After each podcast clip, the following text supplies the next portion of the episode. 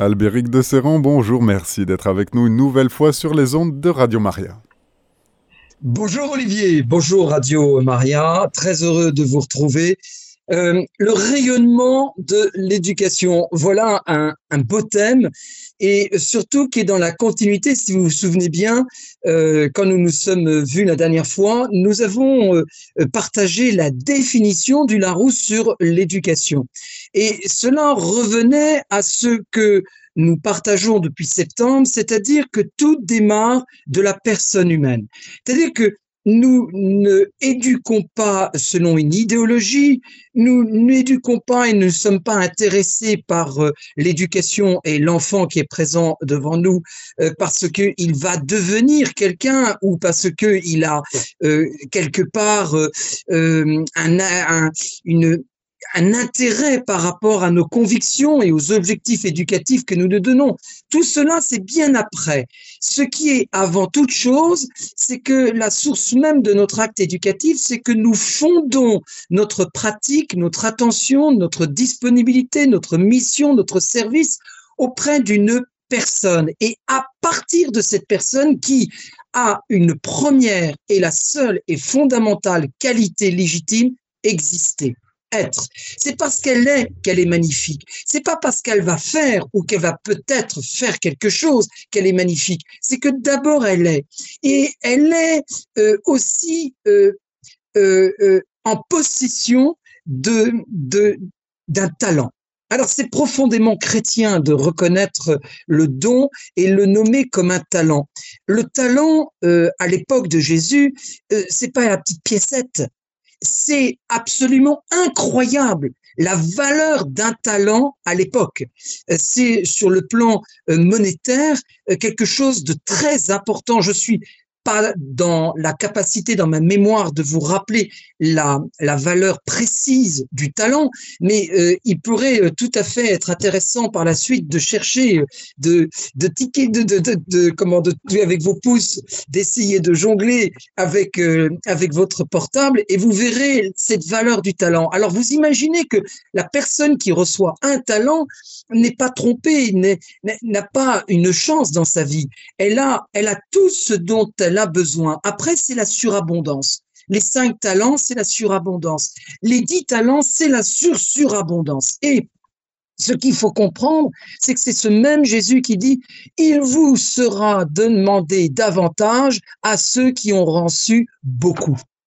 Et à partir du moment où nous recevons la révélation, nous recevons la bonne nouvelle sur le sens même de l'être vivant et de sa vie, eh bien, à ce moment-là, il nous est donné finalement cinq talents. Et on n'a aucun mérite pour ça. On n'a aucun mérite. Et ce talent, nous le reconnaissons euh, parce que justement, nous sommes déjà profondément touchés par l'existence de l'enfant. Et du coup, nous sommes des chercheurs de trésors. Dans cette existence merveilleuse de l'enfant, nous allons voir ce qui va se révéler, non pas de la qualité d'être aimé, mais se révéler dans ce que produit cette merveille qui est et qui est l'enfant. Voilà, et qui est l'être humain. Et donc, quand on éduque, on développe, on, on, on, aide à développer ses atouts. Et euh, on n'est pas du tout dans, dans cet état d'esprit de dire euh, euh, l'enfant doit faire école, c'est-à-dire fabriquer la pédagogie selon son, son, son désir ou son, son, son caprice. Non, c'est que l'enfant arrive à l'école qui n'est pas lui. L'école n'est pas l'enfant, mais il arrive à l'école pour éveiller les talents euh, qu'il possède en raison même de sa beauté qui est d'être. D'accord? Et donc, en fait, nous allons nous intéresser à l'enfant pour voir en lui quelle, est Alors aujourd'hui, dans le langage un peu courant et quotidien, euh, sociétal de notre, de notre pays, on parle de potentiel. Et c'est pour ça qu'on parle de projet scolaire, on parle de projet de vie, on parle de projet professionnel, on parle de, de bilan de compétences, etc.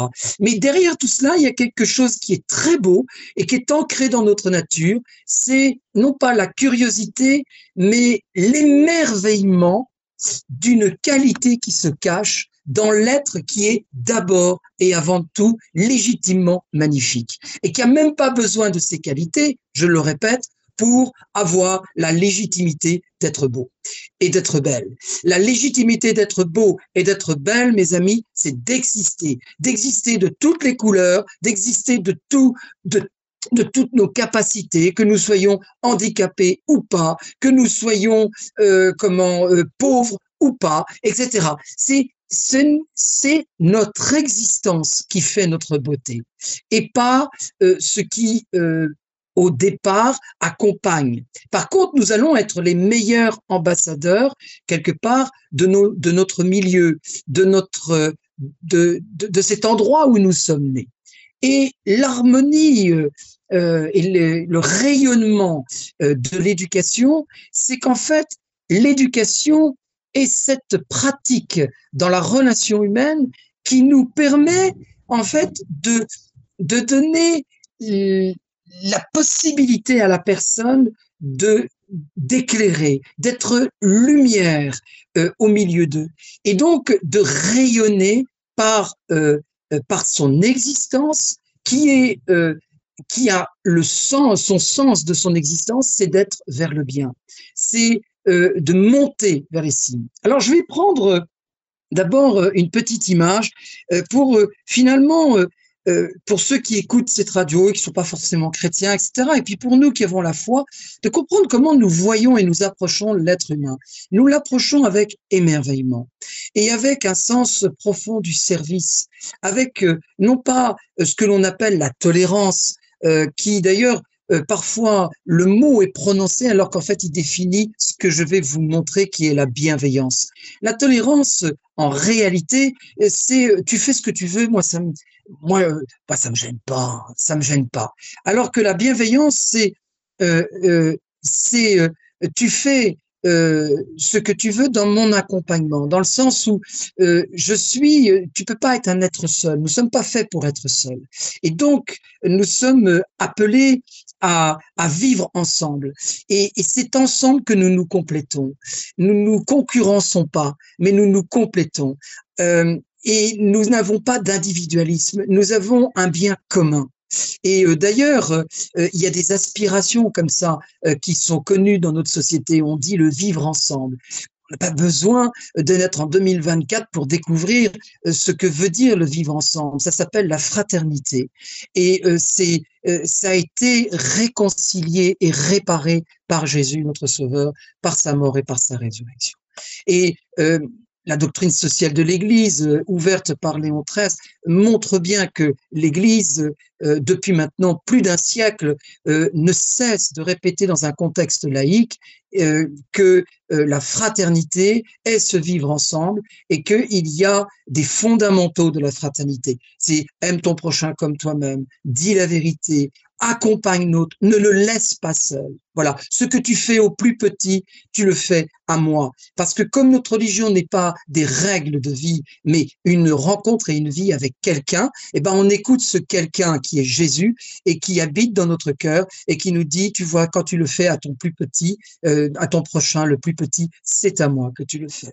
Donc ce souci euh, d'être ensemble nous permet pas de dire je suis tolérant ou euh, tu fais ce que tu veux, bon moi de toute façon ça me dérange pas, etc.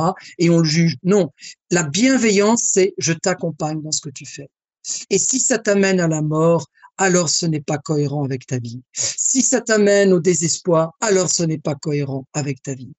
Et c'est pour ça qu'en cette journée euh, consacrée mondialement euh, au suicide, nous devons euh, à ce jour comprendre que non seulement nous devons être très présents et attentifs à tous les signes, les plus petits soient-ils, avant-coureurs, qui nous permettraient de rentrer dans une prévention, mais aussi d'être combatifs par rapport à la, à la mort de quelqu'un qui se sent de trop parce qu'il est vieux, parce qu'il est handicapé, parce qu'il est blessé, parce qu'il est malade, et parce que euh, cette nouvelle étape qui est une souffrance euh, euh, le met dans une condition qui n'est pas dans le critère de du protocole social et culturel de ce qui est normal. alors qu'en fait, il n'y a pas de normalité. Il peut y avoir un rythme classique, mais il n'y a pas de normalité chez un être humain et dans, une, dans un peuple. Il y a une complémentarité. Comment se fait-il que cette société française, qui a tellement bien avancé dans l'idée de l'égalité par la parité, on ne comprend pas qu'aujourd'hui, la personne la plus malade, la personne la plus fragile, la personne âgée, la personne handicapée, elle a le droit de vivre, de naître si on l'a décelé dans le ventre de la mère et de, et de mourir dignement sans avoir l'impression de faire son dernier acte de courage qui sera de mourir pour débarrasser le plancher. Et on a beau se donner des belles résolutions, des belles excuses, il est évident que l'on a trouvé comme solution de compassion, qui est une fausse compassion, la mort. Et nous, les chrétiens, il est inconcevable d'être pour la peine de mort, mais il est inconcevable aussi d'être pour la solution de la mort, que ça soit assisté, que ça soit préventif. Et donc, nous sommes pour la vie. Nous sommes pour la vie parce que nous sommes sauvés par la vie. Et c'est pour cela que nous fondons notre acte éducatif dans un regard de vie, dans un regard d'espérance. Et cela fait de, de nos écoles chrétiennes et catholiques en France, eh bien, des, des lieux qui doivent en permanence se reconvertir par rapport aux idéaux euh, de la normalité et de se resituer par rapport à un vrai sens de la charité, de la compassion et de la fraternité. Voilà. Et ça, c'est quelque chose de très important. Nous le devons à notre pays de croire en la vie. Nous le devons à notre pays d'avoir de l'espérance. Nous le devons à notre pays de vivre et de pratiquer l'amour. Nous nous devons à notre pays d'avoir une compassion et une attention. Nous ne sommes peut-être pas du monde, mais nous sommes dans ce monde. Et Dieu nous a choisi de nous mettre là dans ce monde, de nous combler d'un talent qui est la foi. Et donc, puisque nous avons la foi, il faut que ce ne soit pas nous les premiers bénéficiaires, mais ceux qui vivent auprès de nous, de façon à ce que nous rayonnons. Alors, ça, c'est la dimension de l'évangélisation éducative. Mais l'éducation, simplement, euh, je dirais pas amputer de toute cette magnifique réalité parce qu'on ne peut pas amputer, on ne peut pas couper la tête du corps, c'est pas possible. Donc en fait, nous allons quand même approfondir ce que donne le résultat d'une bonne éducation et qui apporte le bien le plus précieux et qui se doit d'être universel. Finalement, quand on regarde bien euh, la, euh, mes amis, la, la, la, la vie éducative un peu partout euh, dans le monde, on s'aperçoit que philosophie, théologie, éthique euh, se rejoignent dans la définition que je vais vous donner. Pour être bien élevé et pour porter à l'éducation et pratiquer l'éducation, c'est pas le fait de savoir bien tenir sa fourchette ou pas. Vous voyez, euh, la grande distinction, c'est la capacité il y a une capacité. Donc, il y a une compétence. Ça, c'est le premier mot de, ma, de, de, de, ce que je veux euh, vous présenter comme résultat d'une bonne éducation. C'est une capacité. Qui dit capacité dit compétence. Qui dit compétence dit entraînement, expérience, formation. Et vous voyez, on rejoint la définition du Larousse la dernière fois où on avait commencé par former le développement former. Vous voyez, ça commence par former dans l'éducation.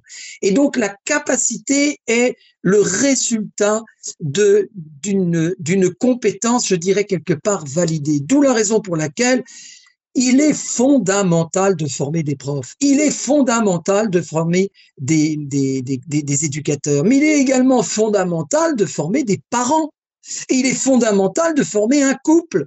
Dans sa démarche de préparation au mariage, il faut qu'il y ait cette dimension de formation de couple. Il est fondamental, chers parents, si vous êtes un peu perdus, de venir puiser dans différents lieux de formation. Et ça ne veut pas dire que vous êtes des mauvais parents. Au contraire, c'est comme Platon ou Socrate. Lorsque je vois que je ne sais pas tout, alors je commence à savoir. Parce que je sais suffisamment pour repérer quelles sont mes lacunes. Et la personne qui dit moi j'ai pas besoin de formation et, euh, et j'ai pas besoin d'expérience et j'ai pas besoin de partager et je vais certainement pas euh, demander à mes parents ou mes grands-parents, euh, je vais me débrouiller tout seul, je sais très bien. Et puis ce professeur, qu'est-ce qu'il a à me faire comme leçon et cet éducateur, etc.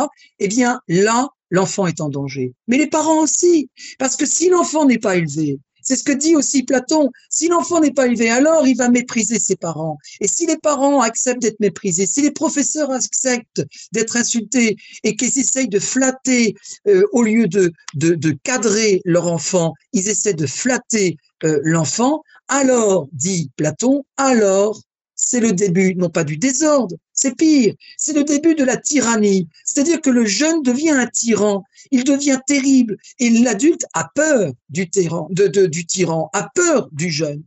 Donc, euh, il faut apprendre à apprendre. Il faut apprendre à éduquer.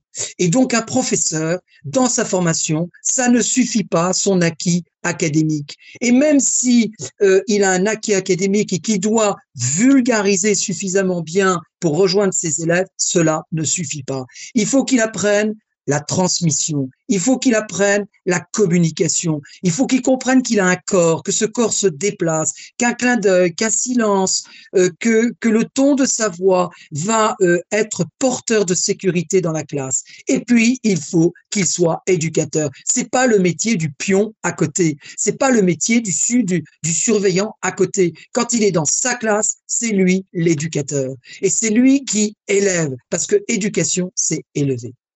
Alors, si nous avons besoin de capacité, c'est parce que nous avons cette compétence. Et donc, l'éducation et le résultat de l'éducation, c'est la capacité de s'adapter à l'autre et au contexte qui se présente. Voilà le début de ma réflexion.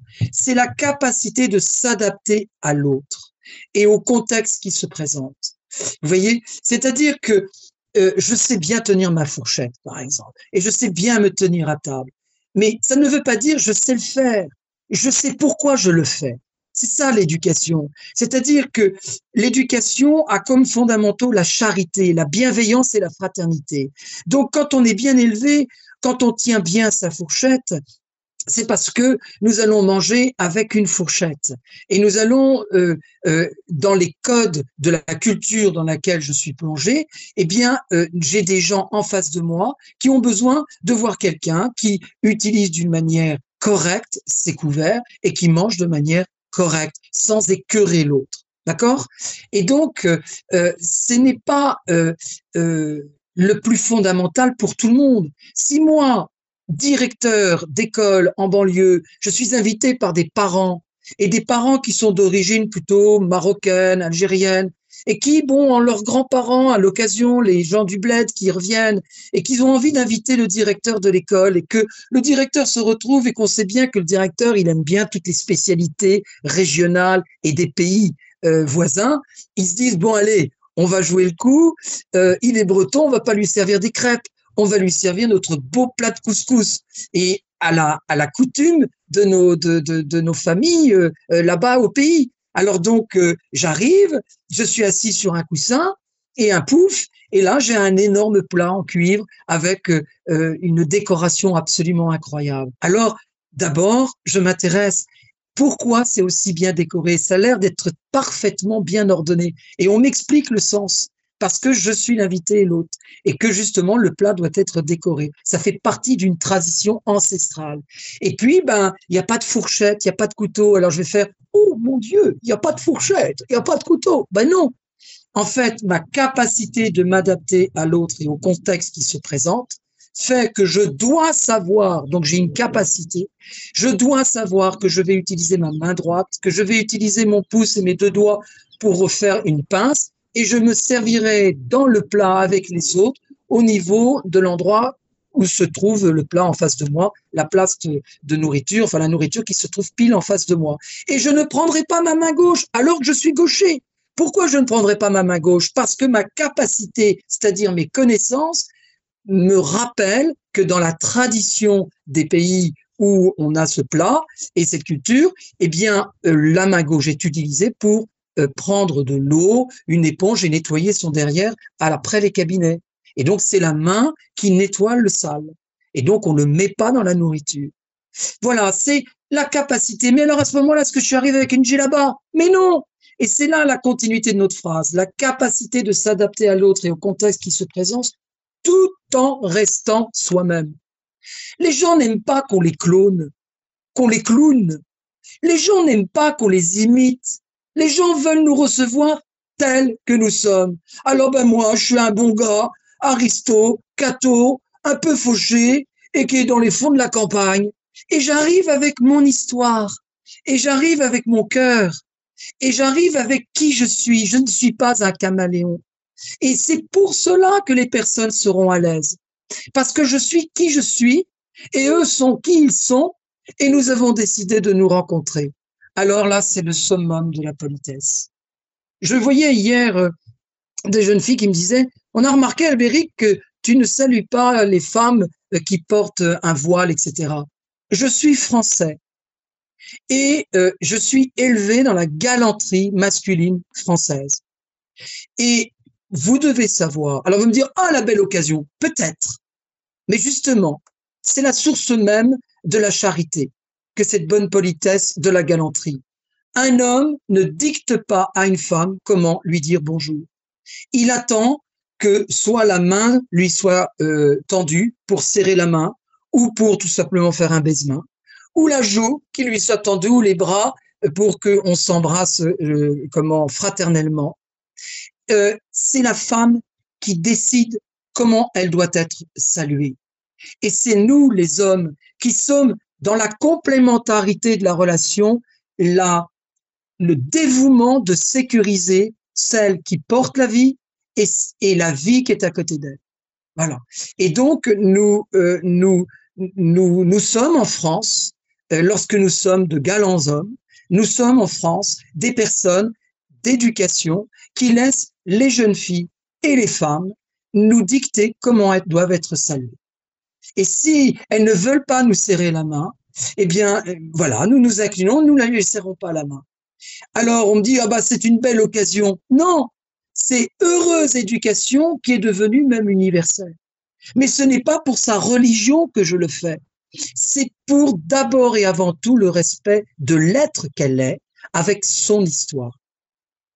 Et c'est ça qui fait euh, que ben, l'harmonie se fait. Et ces mêmes personnes, le jour où euh, les enfants euh, quittaient définitivement l'école, en présence du mari, cette même personne a tendu ses bras et m'a serré très fort dans ses bras. Le, mari était mort de rire parce qu'il me voyait un peu rouge comme une tomate, car j'étais absolument pas habitué.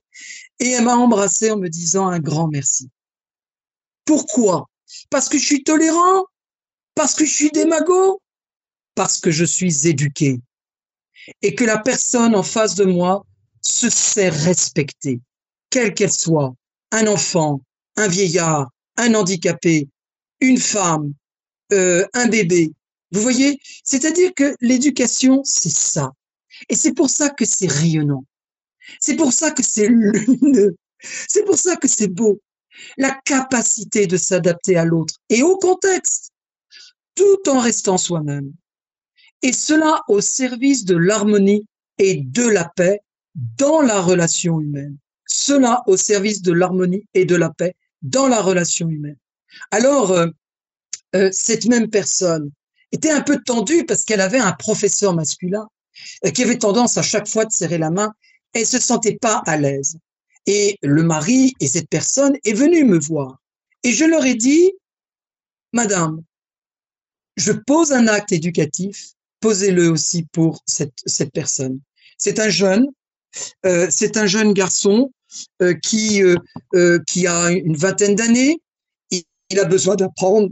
Mais vous aussi, vous ne devez pas oublier que ce n'est pas surprenant d'avoir en France des hommes qui veulent saluer les femmes avec une poignée de main parce qu'on est en Occident et qu'on est dans une tradition judéo-chrétienne. Et vous aussi, vous devez avoir cette capacité de compréhension pour vous adapter à l'autre et que les autres ne soient pas systématiquement soumis. Et ça, c'est quelque chose de, réciproque qui peut se faire et qui se fait très bien.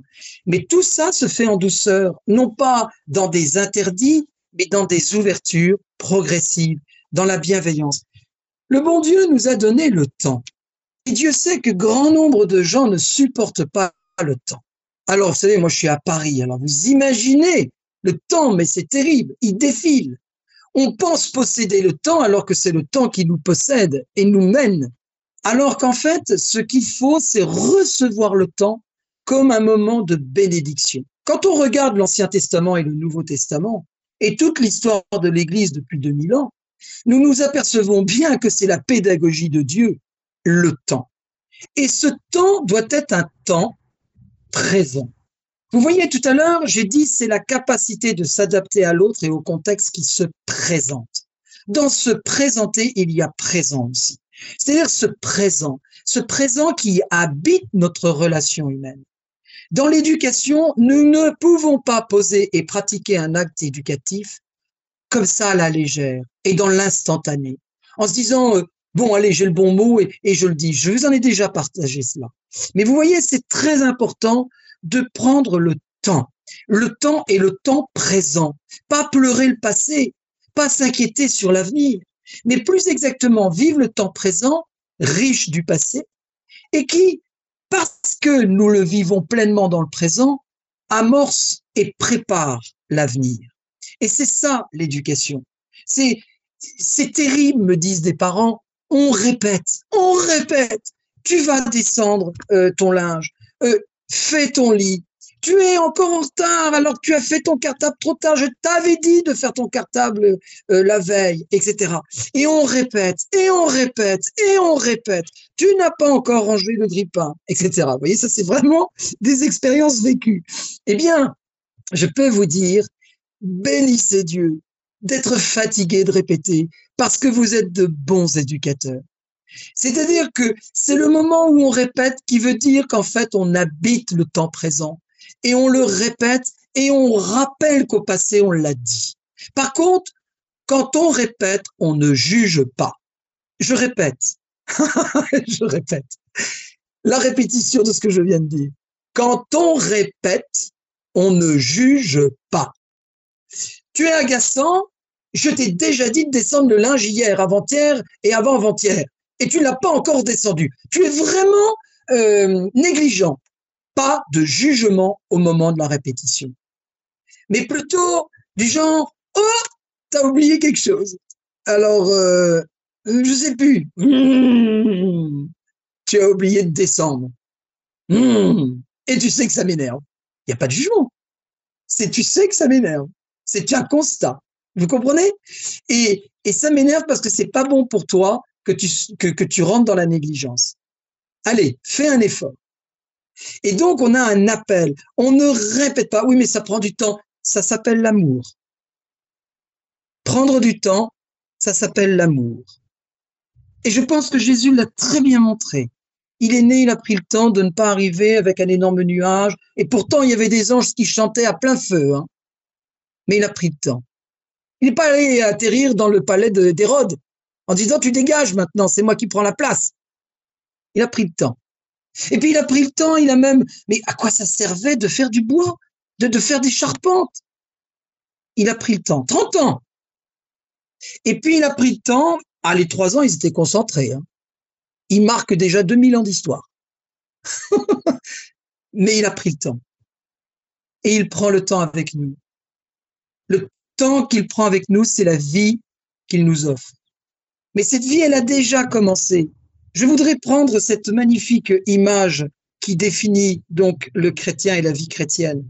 Quand on regarde une, une graine d'arbre fruitier, eh bien, on se dit, il va mourir et tout, mais en fait, en, en ce petit grain un peu sec, avec de l'humidité, donc la grâce, et dans de la bonne terre, les conditions de la miséricorde, de l'Eucharistie, des sacrements, eh bien, la vie qui est en elle, alors qu'elle paraissait morte et sèche, la vie qui est en elle surgit.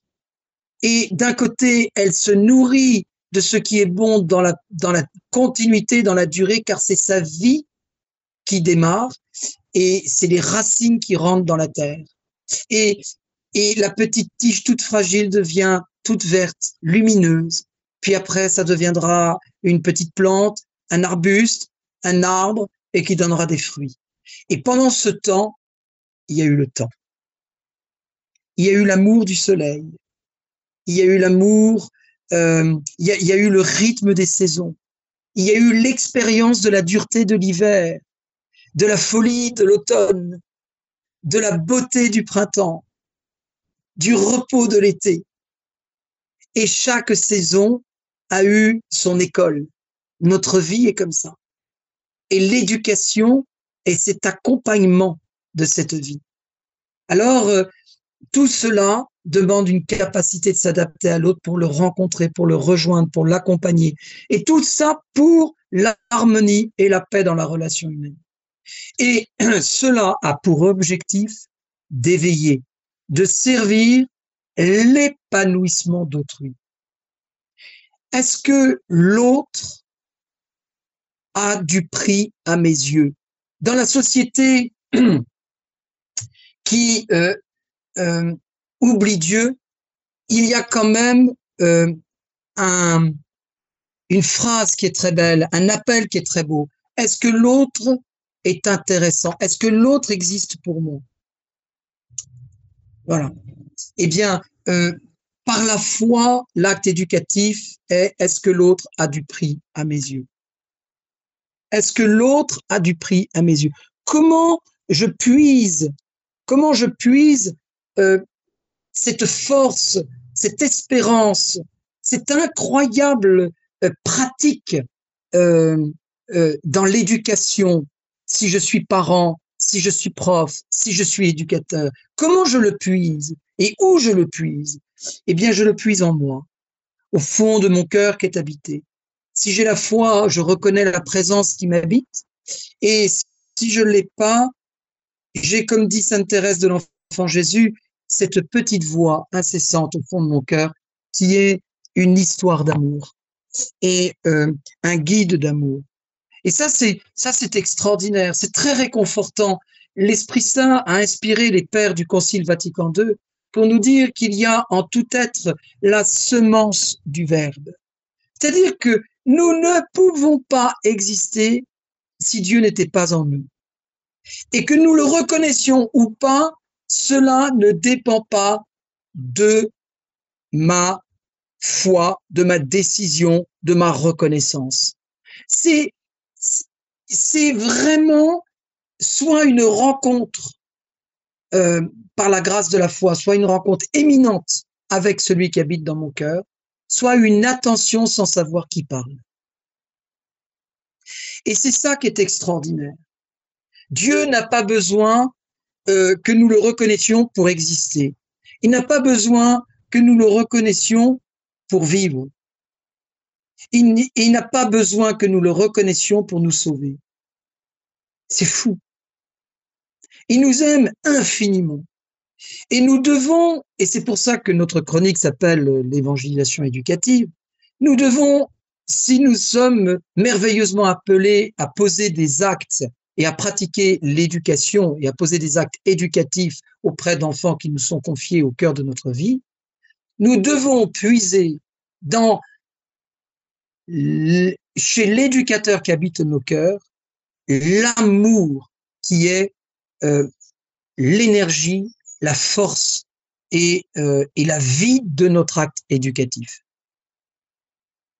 Donc vous voyez, euh, quand on dit que l'éducation rayonne, qu'il y a un rayonnement éducatif, c'est parce que nous découvrons que lorsque nous commençons à pratiquer un acte éducatif ou lorsque nous sommes éducateurs, nous avons cette capacité de nous adapter à l'autre, au contexte qui se présente, tout en restant soi-même, au service de l'harmonie et de la paix dans la relation humaine.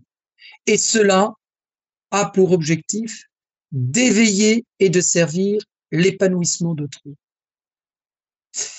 Humblement, ce, petit paragraphe que je vous lis et que je vous commande depuis le début de l'émission m'a été donné dans mon cœur et dans mon esprit et dans l'expérience éducative que j'ai. et je ne peux que vous dire que ça marche. Ça marche. Parce que avec la grâce de Dieu et l'amour qui habite nos cœurs, ça, ça marche. Et nous pouvons rencontrer euh, n'importe quel contexte éducatif. Euh, il y a à ce moment-là une mise en disposition et un éveil à, à la prévention et à la prudence dans nos actes éducatifs. Nous habitons nos actes éducatifs avec, euh, avec vraiment profondeur. Et ça, c'est très, très important. Béric, un message. Il paraît que vous êtes un petit peu fauché. Où est-ce qu'on peut vous faire des dons C'est absolument magique. Alors là, je trouve que vous savez, il y a quelque chose de très fort, c'est où il y a de l'humour, il y a de l'amour. Et donc euh, là, vraiment, ou alors quand on dit qui euh, châtie, euh, châtie bien, aime bien, là, je crois qu'on m'adore, là. On vous, adore, et, ça, Anne-Marie va vous le rappeler, qui est avec nous et qui a des brouettes de merci et de félicitations à vous donner. Bienvenue sur notre antenne. Il faut faire des dons à Radio Maria, ça c'est sûr, hein, d'accord Et puis s'il y en a trop, il y a Albéric aussi, hein, bien sûr. Anne-Marie, bonjour. Oui, bonjour, euh, monsieur Albéric. Donc, vraiment, on peut rendre grâce à l'Esprit Saint pour la voix qu'il vous a donnée. Parce qu'à travers oh, votre voix, c'est des cadeaux, cadeaux, cadeaux. Là, je n'ai pas le temps parce que j'ai l'ambulance qui arrive à 10 heures. Je suis pas encore habillée. Donc, merci infiniment. Eh bien, écoutez, que Dieu soit béni et je vous embrasse. Je vous ah embrasse très, très fort. Je vous embrasse très fort. Merci beaucoup, Anne-Marie. Je pense qu'il est, il est temps de vous préparer. Merci. Dieu vous bénisse, Anne-Marie. Albéric, nous poursuivons l'antenne. À vous les micros. Alors, euh, il y a euh, une chose que, vous savez, qui, qui, est donnée euh, dans, dans, dans, un chant qui est très, très beau. aimer, c'est tout donner. Vous savez, c'est thérésien, c'est Sainte Thérèse de l'Enfant Jésus qui euh, nous a écrit des, magnifiques euh, poèmes. Et euh, ce qui est extraordinaire, c'est que dans, dans, ce don de l'amour se trouve précisément l'éducation. Et pourquoi? Et parce qu'elle s'inscrit dans, dans l'histoire de notre vie. Ça fait partie de notre vie. nous apprenons tous les jours. Tous les jours, nous apprenons. On en parlera un peu plus tard, mais mais chaque âge a son histoire. Et euh, je, fêtais l'anniversaire de deux jeunes euh, hier, deux jeunes moniteurs euh, à Loville hier, puisqu'on se retrouvait tous. Et, et je leur ai dit, vous êtes novices dans votre, vous êtes jeunes. Alors ils me disent, bah oui, oui, contrairement à vous, elle mérite maintenant. sont un peu impertinents, mais bon, j'aurais dit non, mais bien sûr, mais nous sommes tous jeunes dans notre âge. Nous sommes novices à chaque âge. C'est une phrase qui est magnifique. Et c'est Voltaire, c'est Voltaire. Alors vous allez me dire, oh, Albéric cite Voltaire. Oui, à ma grande surprise d'ailleurs, je, le reconnais. Mais Voltaire a, dit quelque chose de très beau. Il a dit chaque âge et, nous sommes novices à chaque âge. Et c'est très très vrai. Éduquer et enseigner, euh, pourquoi on le fait? Parce qu'on aime l'autre Non, bien sûr, ce n'est que l'amour ce n'est que l'amour qui habite l'éducation. Mais quel est notre objectif? Quelle est notre raison réelle? Ben, Nous espérons. L'espérance euh, est quelque chose, est une vertu, et euh, elle, est, elle se situe exactement à cet endroit. Éduquer nos enfants, c'est espérer au lendemain. Et euh, c'est c'est tellement cohérent ce qui se passe actuellement. Nous avons euh, une, une maladie dans l'éducation et dans la formation de notre jeunesse. On est d'accord Il y a un mal-être dingue chez les professeurs, chez les éducateurs, chez les parents, chez les enfants. Il n'y a pas plus malade que l'éducation. Il n'y a pas plus malade que l'éducation. Et, et, et, et, euh, nous sommes étonnés de voir que nous ne croyons pas au lendemain. Même pire, nous avons plein d'idéologies euh, qui grossissent les menaces écologiques et je ne sais quoi d'autre, qui font que le lendemain est désespérant. Moi, j'ai été baigné déjà dans les années 80 dans la trouille de la bombe atomique. Là, maintenant, nous nous sommes dans un contexte, Saint Jean-Paul II en a parlé là, dans la dernière décennie avant le passage à l'an 2000. C'est-à-dire en 1990, il écrit une encyclique et dans cette encyclique, il a conclu en disant, nous avons, euh, nous sommes, nous, devons nous réveiller et préparer euh, un, passage au millénaire et au siècle suivant avec espérance, parce que notre monde sera, euh, s'il continue dans cette allure, sera pris par une guerre qui n'a pas de vainqueur, ni de soldats, et sera pris par une crise économique car l'homme aura été oublié. Waouh Nous sommes en 2024, 34 ans après, nous vivons exactement le contexte terrible que définissait et que craignait Saint Jean-Paul II. Un contexte de guerre sans soldats et tout, c'est le terrorisme mondial, avec euh, et qui il disait qui pourrait engendrer des guerres civiles, des guerres civiles mondiales. Et de l'autre côté, euh, une, une crise économique qui est un serpent qui mord sa queue et qui depuis quatre décennies a oublié l'être humain. Voilà. Et donc, vous voyez, euh, éduquer et enseigner, c'est vraiment espérer. Et espérer dans l'avenir du jeune. Et quel est le jeune C'est l'adulte de demain. Le jeune, c'est l'adulte de demain. Alors, quand on espère pour l'avenir des jeunes, en fait, en fait, il n'y a pas d'embrouille quand on dit en fait, là, cette fois-ci. En fait, c'est aimer. C'est les aimer. Quand j'espère pour leur avenir, pour l'avenir de ces jeunes, c'est les aimer. Et aimer les jeunes, c'est tout donner. C'est pour ça que l'éducatif, l'éducation est au cœur du poème de l'amour. Et aimer, c'est tout donner. Éduquer, c'est donner les repères et non les dresser un enfant. On ne, on ne, on, parle d'enthousiasme et c'est là ma conclusion. Éduquer, c'est connaître le jeune. Vous ne pouvez pas et nous ne pouvons pas aimer euh, un jeune si on ne le connaît pas.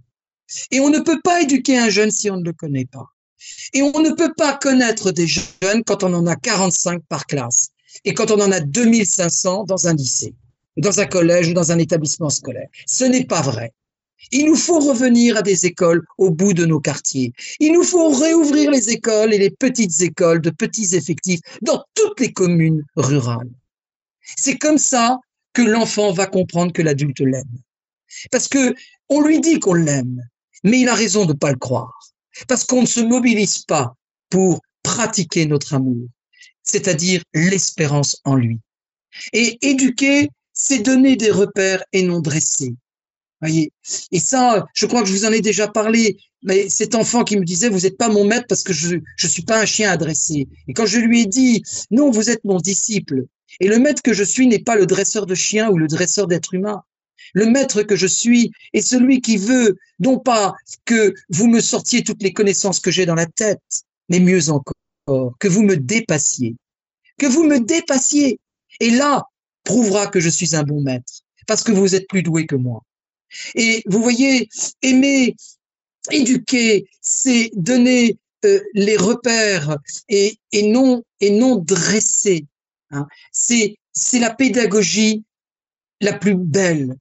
Et cette pédagogie, elle est entre deux autres pédagogies qui ne sont pas les bonnes pédagogies. La pédagogie de la guimauve, où tout est permis, c'est ce que tu veux toi. Alors, c'est la guimauve, ça prend la forme de la, de la cuillère. Mais si c'est une louche, ça prend la forme de la louche. puis si c'est un bol, ça prend la forme et ça dégouline. Et ça prend la forme et c'est nul, c'est mollasson. Et l'enfant n'est pas repéré. Et quand la guimauve, elle est transformée en guimauve, l'enfant, eh bien à ce moment-là, il dégouline, il se perd et euh, il n'est il n'est que tâche. Et la trique, le balai, vous savez, le bâton du balai, qui est trop sévère. Ça, c'est la deuxième pédagogie, qui va pas du tout non plus, ou c'est la trique, et alors je vais le dresser, tu vas voir. Et alors en fait, on essaye de plier la trique, et ben elle casse, et les éclats font mal. Et c'est et c'est et, c'est et, et c'est et c'est douloureux. Et c'est triste parce que c'est brisé. Si l'autre tâche, l'autre est brisé par la trique et ça, n'apporte rien. Alors, quelle est, la, quelle est donc euh, cette pédagogie qu'il faut? La pédagogie de l'enthousiasme. L'enthousiasme qui est habité par l'espérance, complètement imprégné et, et motivé par l'amour et par la foi. C'est l'enthousiasme, c'est la joie de recevoir un enfant à éduquer. L'enthousiasme, c'est de manger le temps qui nous est donné, 10 ans, 20 ans, 30 ans, où on accompagne avec ce que Dieu aime le plus chez l'être humain, la patience, la confiance, la tendresse, l'attention, la présence. voilà ce que c'est que l'enthousiasme. Alors si vos enfants ne savent pas quoi faire euh, euh, au cours de leurs vacances de février, là, mais qui n'hésitent pas à venir à l'eau vive, tapez eau vive, Briançon et inscrivez vos enfants et puis je, serai leur directeur. Je serai leur directeur de vacances pendant une semaine. Mais voilà, euh, que, que, que, que nous puissions revenir à cette expérience incroyable, incroyable de la pédagogie de l'enthousiasme. Laissons la guimauve où elle est, laissons la trique où elle est, et arrêtons d'être dans le conflit et dans la légitimité de la guimauve ou de la trique. Prenons l'enthousiasme l'enthousiasme qui reçoit la vie et qui la croque à pleines dents, qui la serre à pleines dents, et qui la serre aussi, qui la serre dans ses bras et qui la serre dans le sens de service. Voilà. Espérer, espérer, c'est éduquer, c'est enseigner. Espérer dans l'avenir des jeunes, c'est s'espérer pour l'avenir des jeunes. Donc c'est aimer. Et aimer, c'est tout donner dans cette espérance. Alors éduquer, c'est donner des repères des repères qui sont enthousiasmants, des repères de vie.